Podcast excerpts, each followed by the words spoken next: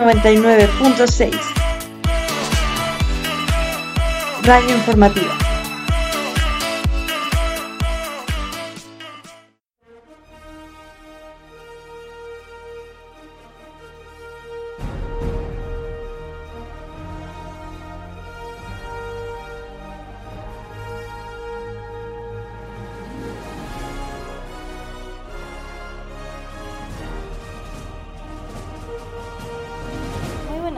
Soy Dana y junto con mis compañeras Ilean, Iriam, Dani y Liz queremos agradecer su presencia dentro de nuestro programa en su estación de radio favorita, 99.6 Radio Informativa.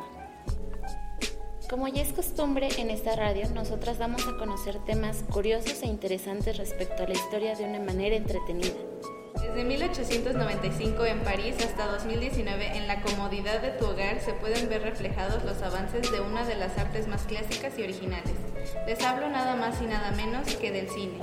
Bueno, si tú no eres un aficionado del cine y eres más ese amigo guafiestas que suele criticar al cine mexicano, hoy te platicaremos todo acerca de él y del proceso por el que pasó para que hoy en día te consideres un cinéfilo experto por ver Pulp Fiction. Todo comienza en el año de 1654, cuando Anastasio Kirke experimentaba con imágenes en movimiento.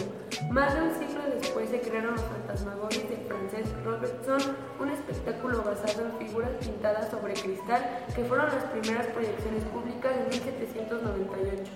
En 1832, Joseph Plateo creó el penaquistiscopio que permitió por primera vez contemplar una imagen en movimiento. Y una fecha más memorable es aquel 28 de diciembre de 1895, cuando nuestras vidas cambiarían y llegaría uno de los inventos más importantes de todo, el cine mudo. En el Salón Indian del Gran Café del Boulevard de los Capuchinos de París, los hermanos Lumière mostraron al público su invención con una breve proyección de un tren llegando a una estación.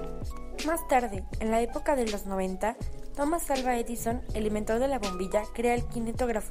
A partir de 1910, se comienza a producir en Europa películas de mayor duración.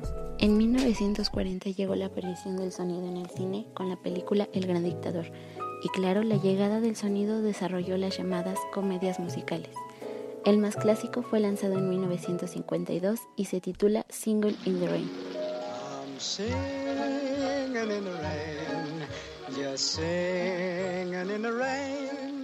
What a glorious feeling, I'm happy again. 1977 es donde George Lucas lanza una de las películas más reconocidas por todos hasta la fecha, y una de mis favoritas, Star Wars.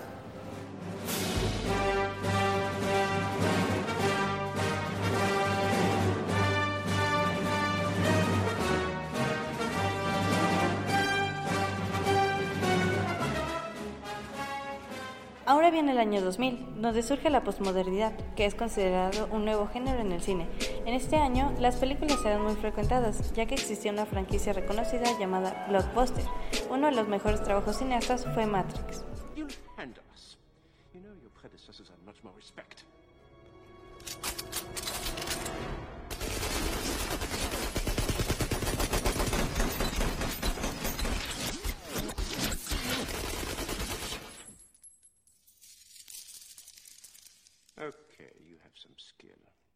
Del 2000 a la fecha se creó el cine digital y 3D, aunque en 1990 ya existía el cine 3D, no fue hasta el siglo XXI que comenzó a tener más éxito.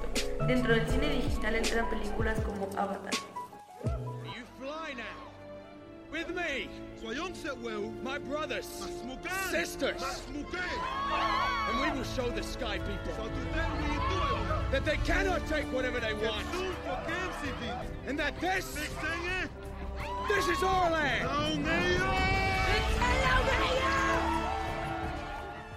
Como dato curioso, la conversión más famosa de una película en 2D a 3D fue Titanic en 2012.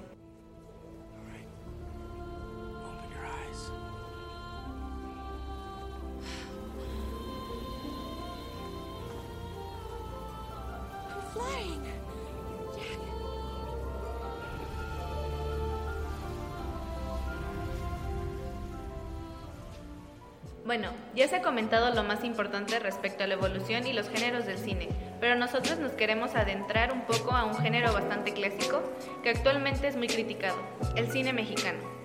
La primera aparición del cine en México fue en los años 80, cuando el expresidente Porfirio Díaz da algunas vistas al cinematógrafo Lumière en su residencia en el castillo de Chapultepec. Después se presenta el cinematógrafo al público en general y se proyectaron de 8 a 11 vistas. Se puede considerar a Díaz como el primer actor del cine mexicano, debido a la primera película filmada en nuestro país, El presidente de la República paseando a caballo en el bosque de Chapultepec en 1896. Los hermanos Joselito y Roberto, inventores del Rodríguez Sound System, hicieron posible las películas sonoras en México, y en 1931 se creó Santa, el primer largometraje de México. 1936, año en el que se filma la cinta Allá en el Rancho Grande, que tuvo éxito en todos los países hispanohablantes y Estados Unidos. En 1939, durante la Segunda Guerra Mundial, fue que México comenzó a producir un catálogo muy extenso de películas y debido a su gran éxito surgió la época de oro del cine mexicano. Un tiempo después se reúnen a los actores Dolores del Río y Pedro Armendariz, que serían los responsables de la mayor parte de los filmes mexicanos. Durante esta época de oro se reconoció el gran trabajo de Emilio Fernández, el director de estas películas. El 15 de abril de 1957, la población mexicana se llenó de tristeza después de saber sobre la muerte de Pedro Infante. Sin embargo, sigue unida mi existencia. Y si vivo cien años, cien años pienso en ti. Con él murió la época de oro. Lo único que pudo revivir un poco al cine fueron los filmes de luchadores y al poco tiempo los nombres de El Santo y Blue Demon se dieron a conocer. Y no fue sino hasta 1992 que el cine mexicano daría un giro inesperado con la proyección de Como agua para chocolate y aparecieron cineastas interesantes como Guillermo del Toro y Alfonso Cuarón. Actualmente, gracias a la era digital, se ha podido mejorar la producción y calidad de las películas.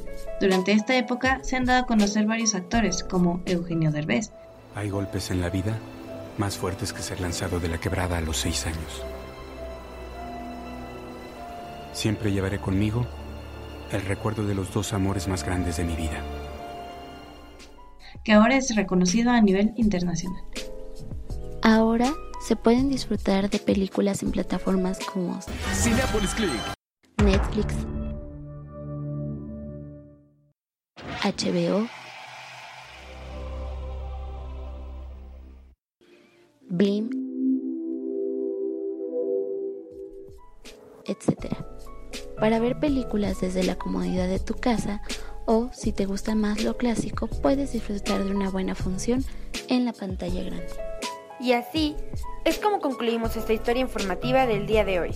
Espero hayan aprendido un poco respecto a la evolución del cine y valoren un poco más este arte. Gracias por acompañarnos una vez más.